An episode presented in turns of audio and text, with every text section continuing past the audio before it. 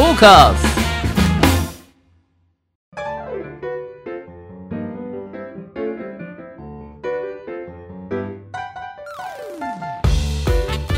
リスナーの皆様ご機嫌いかがでしょうか？e スポーツキャスターの R です。アシスタントの中村優香です。今週もどうぞよろしくお願いいたします。よろしくお願いします。ということではい。またまたまたまた。リスナーさんからのメールが届いております。なんとありがとうございます。すごい。パチパチパチ三週連続？もうなんかスタッフさんに聞いたら、はい。めちゃくちゃ送ってくださってるということで皆さんが。ありがたい。ありがたいです。一人で何通も送ってくれてる人もいるというそうなんですよ。やめないでほしい。いっもう好きです。ぱい送ってください。送ってください。ありがとうございますということで、えー今回はゲーマーネーム青いパークさんからです。あはいありがとうございます。りがとうございます。R さん中村さんこんにちは。こんにちはゲームの話題はもちろんそれ以外の何気ないお二人の掛け合いも楽しんでいつも聞いています。特に隠れ中村ファンの私としては先日の中村さんの学生時代への先輩への立ち回りの話を聞き中村さんの新たな一面が感じられてよかったです。すいません、ね。これからも R さんに自然な流れで中村さん情報を引き出してもらえるよう番組を応援したいと思います。そこですか？任しといて。ありがとうございます、はい。えー本題の質問ですが数年前から将来的にオリンピック種目に e スポーツが採用されるのでは？という話が出ていますがもしオリンピックに e スポーツが採用された場合にどのようなゲームがふさわしいと思いますか？うん。条件等も含めて R さん教えてください。はい。それともし R さん中村さんのお二人がオリンピックに e スポーツ日本代表としてえー出場するとなったらどのゲームなら金メダルを狙いますか？個人的に興味があるのでぜひ教えてください。ちなみに私は某日本全国を鉄道で旅するすごろくゲームで友人を3人亡くしたほどの実力があるので、うん。オリンピックにそのゲームが採用されたらぜひ挑戦してみたいですと。いいですね。じ実績十分ですね。ね、はい。友達3人もそうですね。なくして、4人でやりますからね。もうやれなくなってしまったんですねもう遊べなくなっちゃったって感じですね。お友達そんな体になってしまったんだ。ということで、はい。え2つ質問来てますね青い。パはいークさんから、えーっとオリンピック種目に、うん。えーどんなゲームがふさわしいか、うん。条件等をアルさん教えてくださいということです、はい。うん。これね結構ちょっと前からあの言われてることではい、オリンピックいけんじゃないみたいなうんうんけど結構これがですね難しくて、まあ、話をすると長くなるんですけど例えばじゃあストリートファイターがオリンピック種目になれるかっていうとえっ、と多分難しい。難しいんですか？それ理由は、えー、と結構シンプルで、ね。えっとお金を払わないとソフト買えないじゃないですか。はい確か、あのそういう種目に選ばれるためには無料で誰でもできるようなソフトじゃなきゃいけなかったとかそんなんがねはい。あったんですよね。はい。だからオリンピックに選ばれるんだったらその、無料バージョンみたいなのが 新たに作られるんじゃないかっていう感じはしますね。あ逆にゲーム性とか盛り上がりとかだったら全然あの、はい。耐えうると思うんですよ、うんうんうん。オリンピック種目としても、ーはい。ただ条件の部分で確かねそういうのがあった気がしてアジア競技会とかだとまた違うんですよね。はい。オリンピックはまた別なんですね。多分そう。でまあ今の形だと確か難しいっていうのははい。なんか聞いたことがあって、ええ。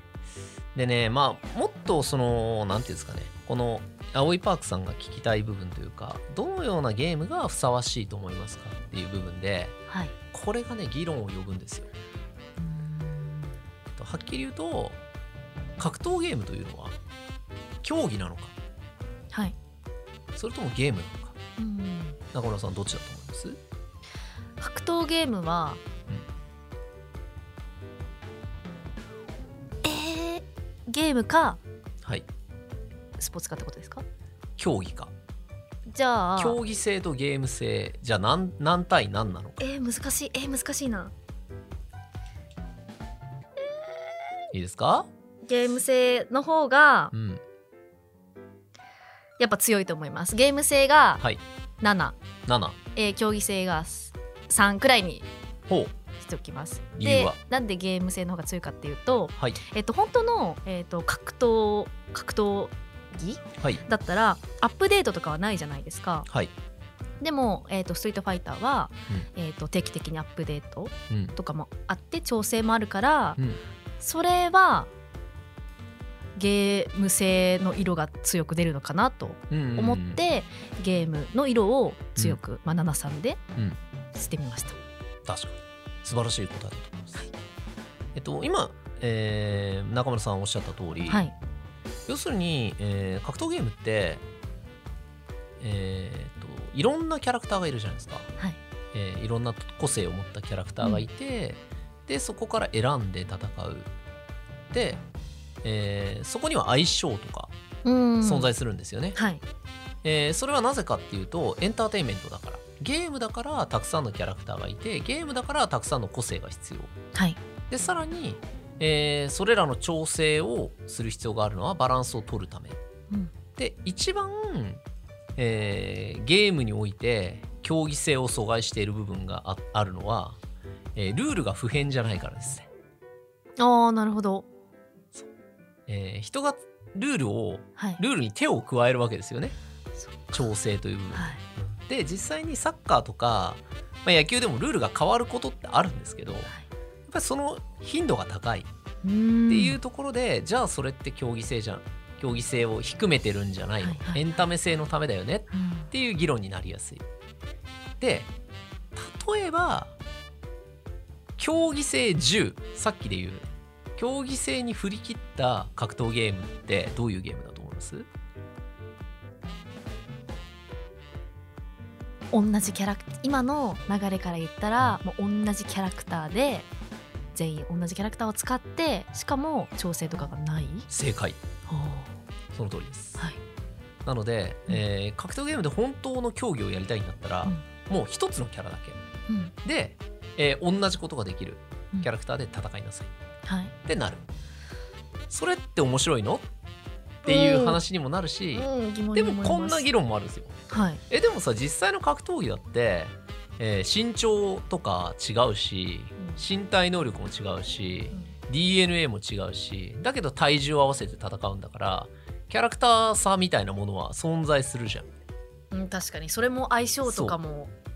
それを格闘ゲームというものに落とし込んだら、はい、えーキャラクターの個性っていうものに置き換えられるんだから、えー別に格闘ゲームは競技性はあるよねっていう議論とかもある。はい。だからうん。結果的にそのじゃあオリンピックの種目全部が競技性マックスのものですかってなったらそうでもないよね。はい。ってなる。うん。けどオリンピックっていうものに人々が期待するのは競技性であったりする。はい。だからすごく難しい議論になるんです。はいで結局どっかのタイミングでその e スポーツっていうものの競技性はこうであるっていうのを何らかの形で、まあ、ゲームごとにでもいいんですけど定義づけしないとうん。だゲームごとになんかこうルールがちょっと違う微妙に違って見てる方が興ざめしちゃうみたいなはい。状況になりかねないと自分は思ってるんで。何かしらの形で誰かがね定義をできる時代になるといいですよね。いやーここまたいろんな残虐性とかうん。いろんな議論ありますもんね。そうなんですよ。表現も違ううし、はい。まあ、システムも違うしナンバリングが変わったりすることもあるわけで。へえ 要するに将棋とかってはい。将棋2ないじゃないですか。ないです。でもストリートファイターにはストリートファイター2あるんですよね。その時点でやっぱ違うんですよね。そもそもあそっか。だからスポーツと e スポーツっていうのは似て非になるもので、えええー一色たスポーツっていう言葉があるから一色たに考えられがちなんですけどうん。全く違うものとしてやっぱり考えるべきなんですよね。はい。分かりやすいから e スポーツっていう故障があるだけで。うん。その上でまあオリンピックにどういう風に入れていくかっていうのを偉い人頑張って考えてって感じです。R さん的にははい。まあオリンピック種目はちょっと難しいんじゃないかっていう。現時点ではあのいろいろ足りてないんで。はい、いきなりでもそれを誰かが埋めてうん。入れますっていう可能性は全然あると思います。うーんなるほどです、あと青いパークさんが、はい。えーもし、えーうん。私たちが、はい。えーオリンピックに e スポーツ日本代表として出るなら、はい。どのゲームなら金メダル取れますかっていうはい。ことなんですけれども。ことなんですけども。どうですか？いやいや私そんな無理ですよ。無理ですか？無理です無理です本当にもう強いてめちゃめちゃ考えた結果はい。ある特定のお。三国無双の方のはい。朝鮮のキはい。ャラクターで、はい。あのトータクとかを倒すスピードがめっちゃ速いです。とあかもう本当にこのゲームなら勝てます。このシリーズなら勝てますっていうのは、私のレベルは全然全然。リアルタイムアタックだったら。限定リアルタイムアタックだったらいけると。ういやいやいやもう運が運が巡ったらまあいけるかもしれないです、なるほど。R さんは？いやでもなんかそれがあるのがすごいなって思ったんですけど自分はゲームにおいて多分そこまで世界と戦えるものは持ってないなって思ったんですよ。いやいやそんな R さんがそんなん言うなら私やいやいやいや。恥ずかしいじゃないですか。いやいやいやいやいや、はいはい。でも実際あの別に格ゲーが下手なんで普通に。いやだから、はい。まあでもなんかあの実況力が問われるゲームとかがあったらあー。ワンチャンいけるかもみたいな、はい。定義にもよるんですけど、はい。そこだったら俺戦えるかもって思いましたね。あのはい。今ふっと思い浮かんだんですけど、はい。ゲームキューブのマリオパーティーで、はい。あのあれ多分マイクがついてたんですね。はいはいはい。マイクであのワンワンとかうん。プクプクとか、うん。あれなんか R さんマイク持ってすごいいい声で言って そうそういうの金メダルとか。いい声選手権みたいな。いい声。でもいい声の人いっぱいいるじゃないですか。でマイクめっちゃ似合うしみたいな。ビジュアルもよ良きみたいな。いやー上には上がいくらでもいるんで もうそこで戦うかみたいな。いやもうなんか、すげえ難解な状況を面白おかしく実況できるかとか、盛り上げられるかとかだったら、もしかしたらワンチャンあるかもみたいな感じですけど、はい、ということで。ね。こういうこと考えるのもまた 面白いですね。新鮮ですね。は、はい。い、ということで皆さんははい。金メダル取れるなら何のゲームですか、うん。ぜひ、えーまだこれもねメールとかで教えてくださったら嬉しいです。嬉しいです。ということでまた皆さんからのはい。お便りもお待ちしております、待っております。それでは中村さんまた結構話しましたがこのゲーマーの流儀とはどのような番組なのかどのような番組なのかを初めて聞くリスナーの皆様のためにもご説明よろしくお願いします。ではゲーマーの流儀とは改めてどんな番組かと言いますと、e スポーツ実況のパイオニアと言っても過言ではない R さんからゲームにまつわるニュースの解説や最新情報ゲーム人生で学んだことなどなどさまざまな角度からゲームの魅力楽しさをお伝えいただきます。トーカーズ。はいそれではゲーマーズニュースからいってみましょはい早速参ります。本日のニュースはドラゴンクエストウォークが体を変える？ゲームが持つ新たな可能性を現役医師と芝プロデューサーがデジタルヘルスの視点で語るというニュースです。う、うん、ファミツー .com の記事によりますとデジタルヘルスとは AI やウェアラブルデバイスさらにはビッグデータの解析といったデジタルテクノロジーを生かして既存の方法では解決できないヘルスケアに関する課題に挑む取り組みのことです。個人が抱える健康的な課題を解決に導くためユーザーに行動変容を引き起こす施策がデジタルヘルスの分野では重要なファクターとなっています。その中でも注目を集めているのが今や世代を超えて大半の人に普及しているスマートフォンのアプリを生かした施策だということです。デジタルヘルス学会は医療関係者だけでなく情報や通信のスペシャリストも含めてデジタルヘルスの可能性を具体的に追求されるための学会で5回目となる今回はデジタルヘルスラブをテーマに2021年12月20日から26日までの7日間各分科会に分かれて多彩な課題が議論されました。その中で2021年12月23日に開催されたクリエイティブ分科会では日本うんこ学会会長オムニヒール代表取締役で自身も消化器科外科医である石井陽介さんが座長を務めデジタルヘルスで注目すべき事例としてドラゴンクエストウォークをテーマに取り上げました。でこちらのドラゴンクエストウォークのプロデューサーであるスクエア・エニックスの柴高正さんを招いてのトークセッションが行われドラゴンクエストウォークが生まれるまでの経緯や施策の狙いデジタルヘルスとしてのドラゴンクエストウォークが注目されている理由が語られたということです。うん、うん、はい。これドラゴンクエストウォークがはい体を動かすからはい。デジタルヘルスにいいと。はい体にいいということなんですけれども、はい。これいかがですか R さん？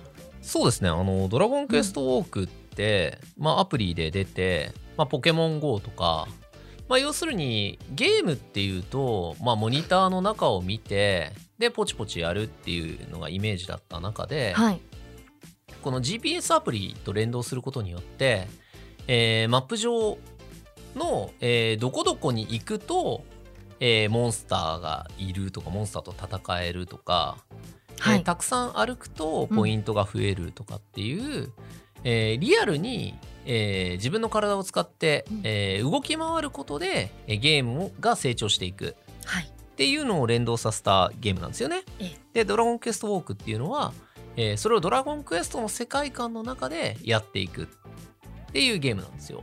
えで、えーまあいろんな友達とかっていう機能があったりとか、モンスターとかっていうのも、えー育ててとかっていうこともできると。で、ちなみにこのスクエアエニックスの柴高正さん、友達です。あら。はい。あの私が今やってる「ドラゴンクエストモンスターズスーパーライト」というタイトルにはい。えー誘ってくれたのはこのおじさんで、芝プロデューサー。はい。でもう、えードラゴンクエストモンスターズスーパーライト」は8年目8周年をこの前迎えて、はい、うん。え2年前ぐらいからもう代替わりして、うん。えー柴さんはもう「ドラゴンクエストウォーク」のプロデューサーとして、えーメインでやってると。はい。でもかなりねいろんな話をしたしよくあの地方イベントとかも一緒に行ってて、まあ、どんな人間かよく知ってるんですよね自分が。はい。で柴さんってあのゲームのプロデューサーでありながら世界各地を回るバックパック一つで回る変人のおっさんなんですよ。でなんで机に社員なのにそんなことできんのっつったら旅が好き金曜に、はい。えー仕事を終えて金曜の夜の便で海外のなんかエチオピアとか行くんですよ。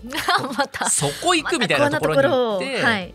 で現地人と一緒になってなんか現地のご飯とか食べて、うんで月曜の朝の便で日本に帰ってきてそのままエクストリーム出社するっていうのがデフォだったんですよね この人。エクストリーム出身はい、いやかなりものすごいですよ移動距離が。そうなんですよ。うん。で海外も回るし日本中も回るっていう感じで、はい。まあその社内的にもかなり変わった人だよねっていう位置づけではあるんですけど、はい。そんな柴さんがこの「ドラゴンクエストウォーク」のプロデューサーになるっていうのがはい。すごい自分は合ってるなと思って、ああその柴さんのはい、趣味とはい。ウォークっていうのが、ドラゴンクエストウォークっていうのが。そう。うん。要するに旅をする楽しさっていうのをゲームの中にどれだけ詰め込めるかっていう施策だったんですよね、えだから「ドラゴンクエストウォーク」の中にお土産機能とかってあってえお土産各地の,、あのポイントで各地の特産物うんうん。をこうあるポイントに行くと取れるんですよね。はい。で、えーそれを友達に渡すこととかもできるんですよ。へでもまあ自分で行きたいじゃないですか。はい。だからあー今度北海道行くんだよなーってドラクエウォークやってるからじゃあどうせだったらあのどこどこの展望台行こうとか、うん。要するに目的になるんですよね。口実になる。はい。っていうこと。さらに言うと「ドラゴンクエストウォーク」をやってるから、えー現場までいつもタクシーで行ってたけど歩いて行こうとか。うん今「ドラゴンクエストウォークで」えー何々の、えーカーニバルみたいな、えーことをやってるからイベントをやってるから今日は歩いて帰ろうとか、はい。2駅分歩いて帰ろうとかそういうことが、えー多々ある。うん。で自分もそれを経験したんですよね。それこそがこのヘルスケアに関する課題に挑むべき取り組みの一つ個人が抱える健康的な、えー課題。ユーザーに行動変容を引き起こすうん。というのが、はい。ドラクエウォークのために普段はこうしてたけど今日はこうしよう。はい。こそが行動変容だと思うんですよ。はい。で人間って日々の習慣を変えることってすげえ難しいじゃないですか。いや難しいです。なかなか自発的には。でそのライフサイクルを、えーゲームを介して健康的に改善するっていうことが、ドラクエウォークやってるやつらみんな健康になってんだけどとか なんかそのねえ歩く最近なんかよく歩いてますね。何があったんですか、はい。やドラクエウォーク始めたんですとか、うん。結構そういうことって多かったんですよ。えだからこの、えー日本医師学会みたいなところがこれはやばいぞと。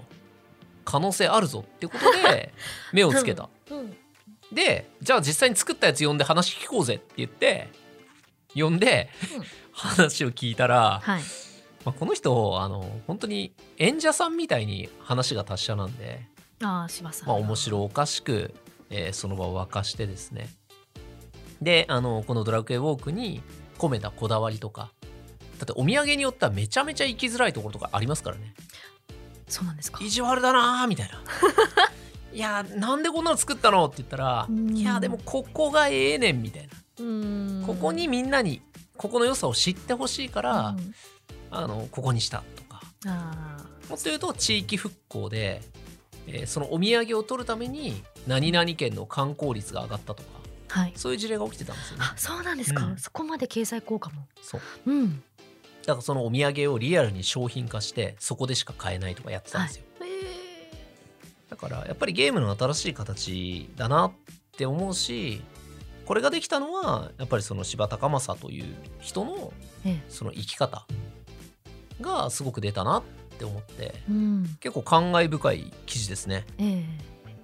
はい、あのポケモン GO とかではい。あの、まあ、道端近所の道端で、ちょっと何々が出たとか、うん行くんじゃなくてなんかどこにでもし出るようなうん。キャラクターとかお土産じゃなくてうん。なんかその場所に行かないと手に入らないっていうのうん。なんか胸熱いですね。リアリティがね、うん、ありますよね。あのーうん。ドラゴンクエストウォーク見てて、はい。あのーなんか去年2021年11月からはい。この城我が旅、えーはいはいはい。日本100名城キャンペーンっはいていうのをやられてたんですよね。はいでカモンスタンプとか特別な称号もらえるとかで、これってものすごい思い出になりますよね。思い出になるしお城マニアって結構いるじゃないですかうん、そういう人がこのはい100名城によってドラクエウォークやるかってなってる可能性もあるわけですよはい。らやっぱそういうところがすごい上手でそっちの入り口もあるんですね。そうですそうです、はい。なんかそういう形でいろんなもののいろんな人たちを巻き込んでいくっていうのがすごく上手な人なんですよ、うんうんうん柴さんって、うん。なんでもうなんかいろんな施策を見るたびに、はい。ああらしいなっていうのをあ、そうなんですね。らまあたまにあうのん正月も あの LINE のやり取りをしてはい。はい。なんか元気そうでしたよ、なるほど。はい。このなんか歩くとうん。なんかゲームありそうでなかったっていうか、しかもそのゲームが面白くないとうん、使われないじゃないですか。そうですね。その工夫ってこれかなり時間かかった。だですし、かね。あのー時間もかかったし、何が一番すごかったかっていうと、はい。コロナの時代にうん。対応したんですよ、あこういうーゲームってコロナを予測してないから外に出ないと遊べないっていう基本作りなんですよね。ね家の中にいたらモンスターが出ないとかうん。けどコロナになっちゃってえもう外出れないじゃんってなった時に、えー、とこのチームははい。コロナに対応するべく家の中にいたとしても面白く遊べるゲームにはい。作り変えたんですよはいシステムを一部、うん。それによってやっぱりいろんな人が辞めなかったうーん。そこがねやっぱりすごかったし当時のまああのなんつうか運営スタッフとか知ってるからはい。「やばくないですか?」って言ったら「いやマジで大変だった」って マジでコロナはやばかったってみんな言っててよう乗り切りましたねつってうん打撃があったってことですよね、それだもけ。ただそれを対応したからはい。コロナの中でみんな巣ごもりした中でも、ドラクエのウォークのユーザーに関しては全然減らなかったところか増えたって言ってました、えー、なるほど。うんなんかこのゲームが、うん。あの健康とこう橋渡しにするって、うん。なんか本当に素晴らしいなと思って、うん。あのちょっと私もこれ調べてある口コミはい。なんか外に全然出ない息子が、うん。このドラクエウォークやることによって外に出るようになって、ちょっと性格もうん。外国的外交的で明るくなりましたっていうのを見てなんかゲームって素晴らしいなってそうです思いねましたね。でも多分最近このゲーマーズニュースでうん。取り扱ってるはい。ゲーム専門学校とかも多分そんな感じなんですよ。うん。何年も部屋から出なかった息子がはい、専門学校に行くってなってから毎日通うようになったんです みたいな。しかも輝いてたらねもう親御さん涙涙ですよね。そしたらもうなんか中でね、うん。何をやってようと親御さんはもういいんですみたいな。っ ね。ハンカチ持ってそう。てなる。はい、っていう部分は、うん。あの多分にあります。うん、ただのもうゲームが娯楽じゃなくなってるっていう一つのニュースですよね。そうですね。はい。ということで、えー以上本日のゲーマーズニュースでした。トーカーズ。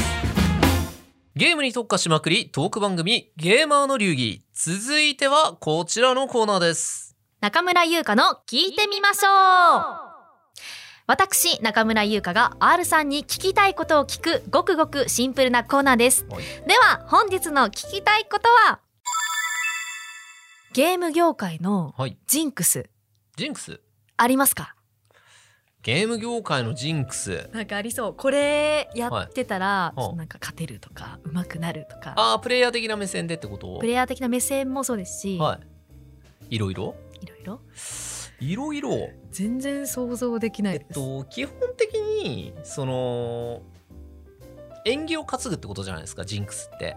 はいそうですね。だから例えば、えー大事な大会の日は同じパンツで行くとか。はい。あのーそれこそイチロー選手がバッターボックスに立つ前にこうなんか肩のとこピッピッってやるとかそういう儀式的な、はい。えー要素が強いと思うんですけど、ええ格闘ゲーマーが大事にするジンクスっていうのは多分個人で違うんですよね。はい。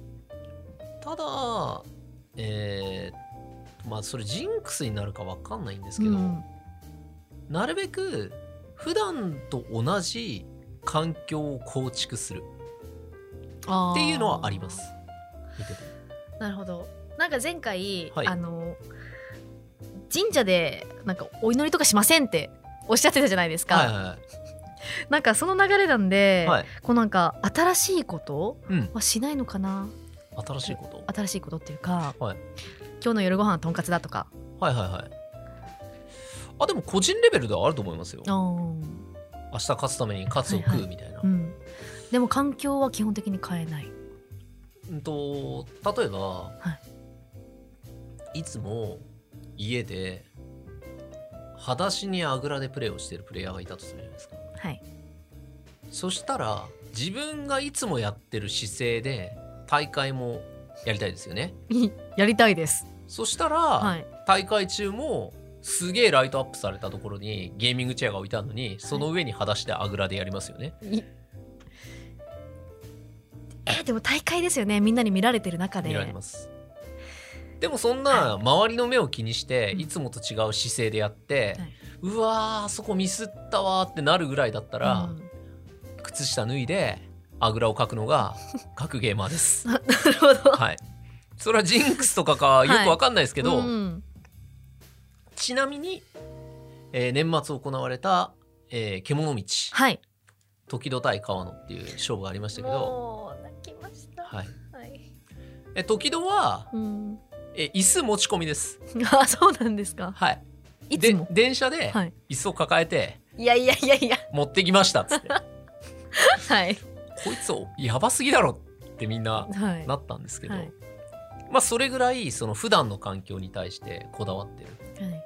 で机の上にコントローラーを置かなくて膝の上に大体みんな置くんではい。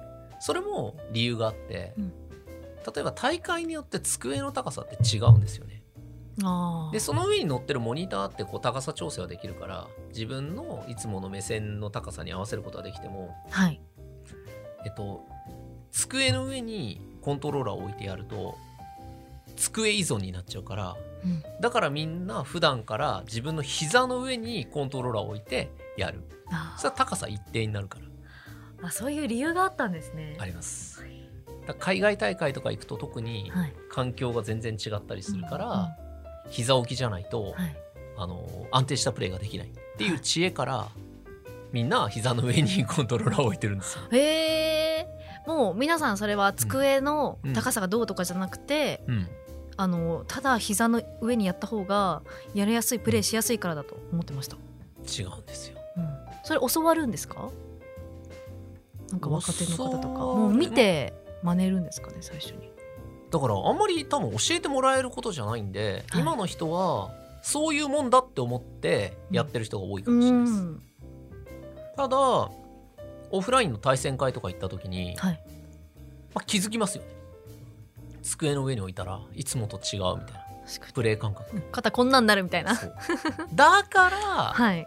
みんな膝に置いてるんだって気づいて膝置きにするんだと思いますよ。あそこで気づくんですね、なるほどなるほどそうう。んだからまあジンクスっていうほどジンクスじゃないけどもっとなんか合理的なはい。感じのうーんうん。セオリーは結構ありますね。なるほど。うん。変な緊張せずまあ、うん。いつものパフォーマンスを発揮できるように普段に近い時というか。時々はあのメジャーをいきなり取り出してこうやって自分の頭とモニターまでの距離をはい。測ってました。マーダーメジャーって言われてて。はいで流行らそうとしてたっぽいんですけど、はい。まあ誰もやんないですよね。やばすぎて。そのこその光景晴らしたかったですね。それはねでもい、はいはい。一時期ネタになりましたよすごい。そこまでやる？みたいな。いんやでも、はい。まあ、時戸ならやるかもしれんみたいな。うんうんうん。で実際それで勝ってるもんだからこれありなのか？っつって。はい。まあギャグで真似するやつはいても今でもやってるやつはいないです いろんな皆さん工夫されてるんですね。そうですね。細かいなんかルーティンとかがありそうです。ありそうです。人によっては、ね。だしありとあらゆる努力を結構みんな通ってます。例えば一時期ガムを噛んだ方がいいとか、そしたらみんな大会でガム噛み始めたり、はい。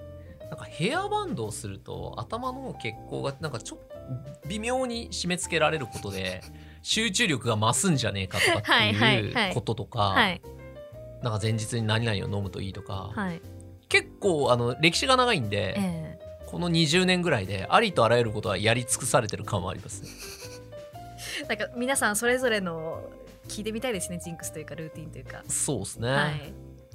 あると思いますよ。またいろいろご紹介いただけたらと思います、そして R さんにもう一個お聞きしたいのがですね。はい。あのストリートファイターではい、豪快にうん投げるキャラクターって、はいあのすごく好きな人と、うんまああんまり好きじゃないよっていうあの分かれるうんうんあのイメージがあるんですけど、はい、なんかそれってなんでなんですか？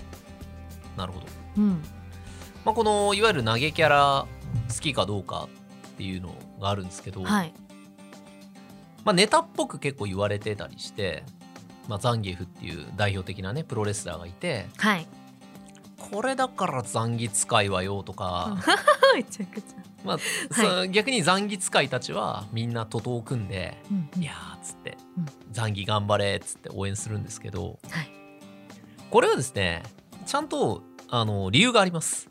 はい。ちゃんと、はいあんまりあんまりだなっていう人も理由があるんだ。そうですはいプレーをしてると、まあ、普通にこうストリートファイター遊んでるじゃないですか。はい。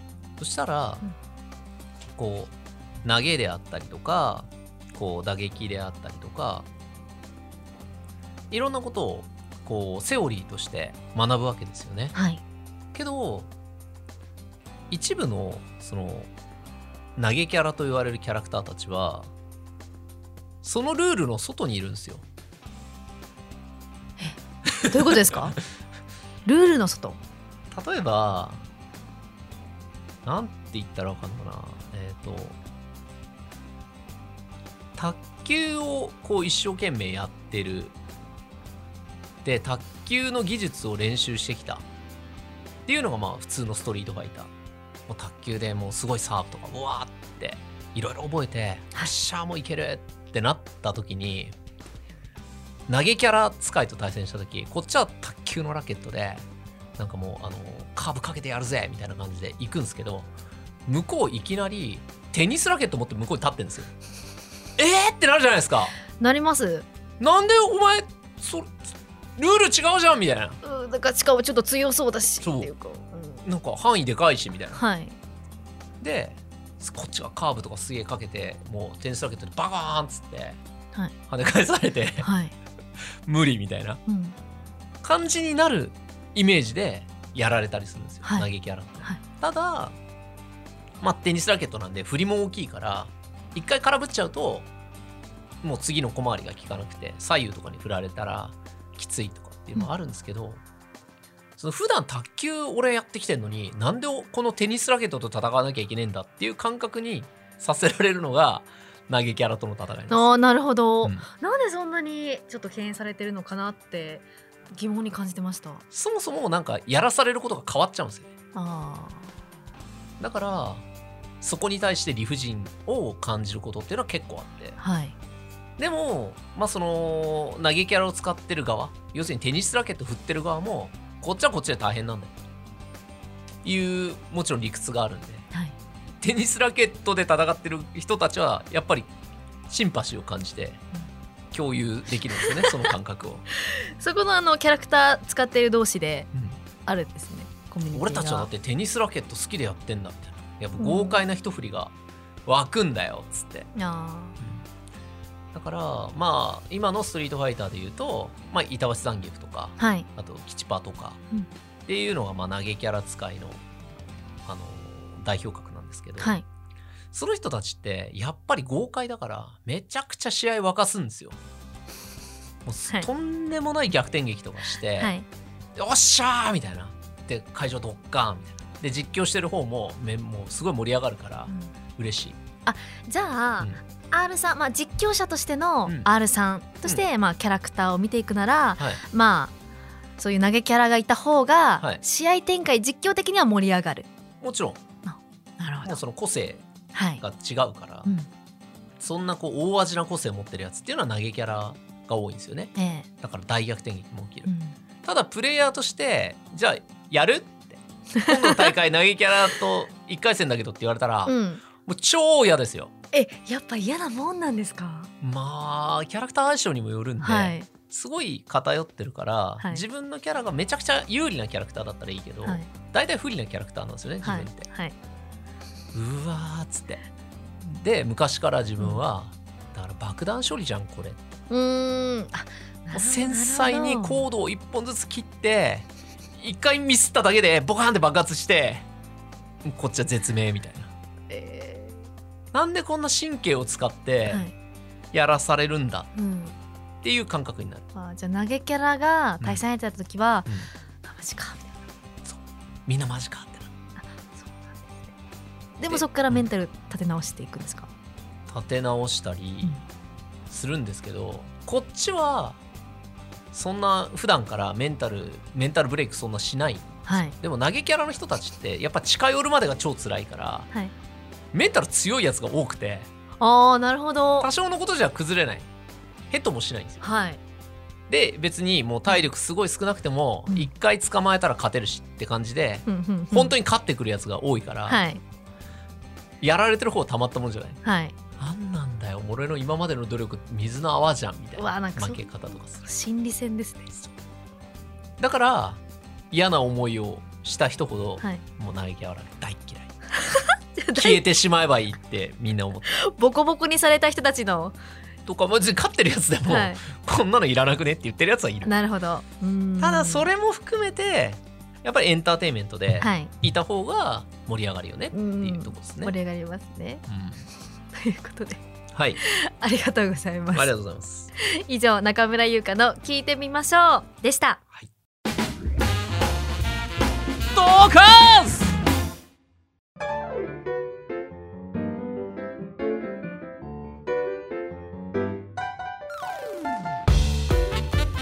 ゲーマーの流儀あっという間にエンディングのお時間です。はい R さん何かお知らせはございますか？はい、えーそうですね。いろいろ、えーあるんですけどきっとですね、えー直近のツイッター等を見ていただければ発表できてることがあるんじゃないかなといはい。うタイミングなので、えーぜひですね自分のツイッターそして個人配信等で、えー見ていただければと思います。ちなみに、はい。個人配信でよく「ゲーマーの流儀面白いです」って言われるんですよ最近。えー、ありがたい。です。はい。でわざわざ言ってくれる人が多いから、はい。え結構いるなと思って、はい。嬉しいですって言うとええ。でも個人配信しながら自分もこうダラダラ喋ってるからはい「えでも結構個人配信でも喋ってるよね俺」って言ったら「うん。いやゲーマーの流儀の R さんはハキハキと喋ってて掛け合いも面白いし個人配信とは違いますよ」とか言われて はい「ああらそう?」ってなって、はい。なんかうん。ちゃんとやってる価値を皆さん感じ取ってくれててよかったと思って。またファンのあの R さんのファンの方的にはね、あの新しいはい。新しい一面というかまたあの配信とは違う R さん見れるから。いやでもあれですよあの中村さんのことを言ってる人結構いますよ。ええ。中村さん、はい。い、いっすよね。ありがとうございます。さんよりも中村さんの話聞いてますとか。うわわざわざ俺に言うんじゃねえよ お便り送れよとかっていうこともあるんで。えー嬉しいですね。そんな感じでございはい、ますまたそういう声があの多くはい、聞けるようにそうですね。頑張っていきましょう。はい。はいということで番組では R さんに聞きたいゲームの質問疑問を募集しています本格的に選手を目指すには何をするべきか。ゲームと勉強の両立に悩んでいるなどなどゲームに関することであれば内容はどんなことでも構いません。メールアドレス r アットマークトーカーズ 2021.com もしくは番組公式ツイッターにお寄せください。はい。ちなみに中村さんは自分のやってるゲームで、うん。この野郎ってムカつくこととかってあります？この野郎ってえーっとチャット機能？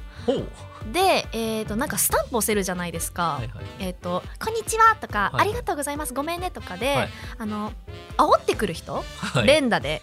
連打で煽って「くるごめんねごめんねうん。ごめんね」とかはいはい。はいあるじゃないですか、はい。あれちょっとムカつきますね。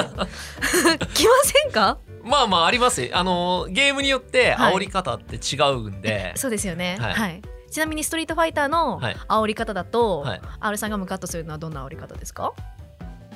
あのね、うん。青ストリートファイターの代表的な煽り方って、うん。相手をスタンさせて、はい。無防備にさせた時にこう相手の前でピクピクピクってこう立ったりしゃがんだりするんですよ。あはいはいはい。ちょっとふ踏んづけてるというか。そうですね、はい。そんそれはもう明らかに煽りアピールなんですけど、はい。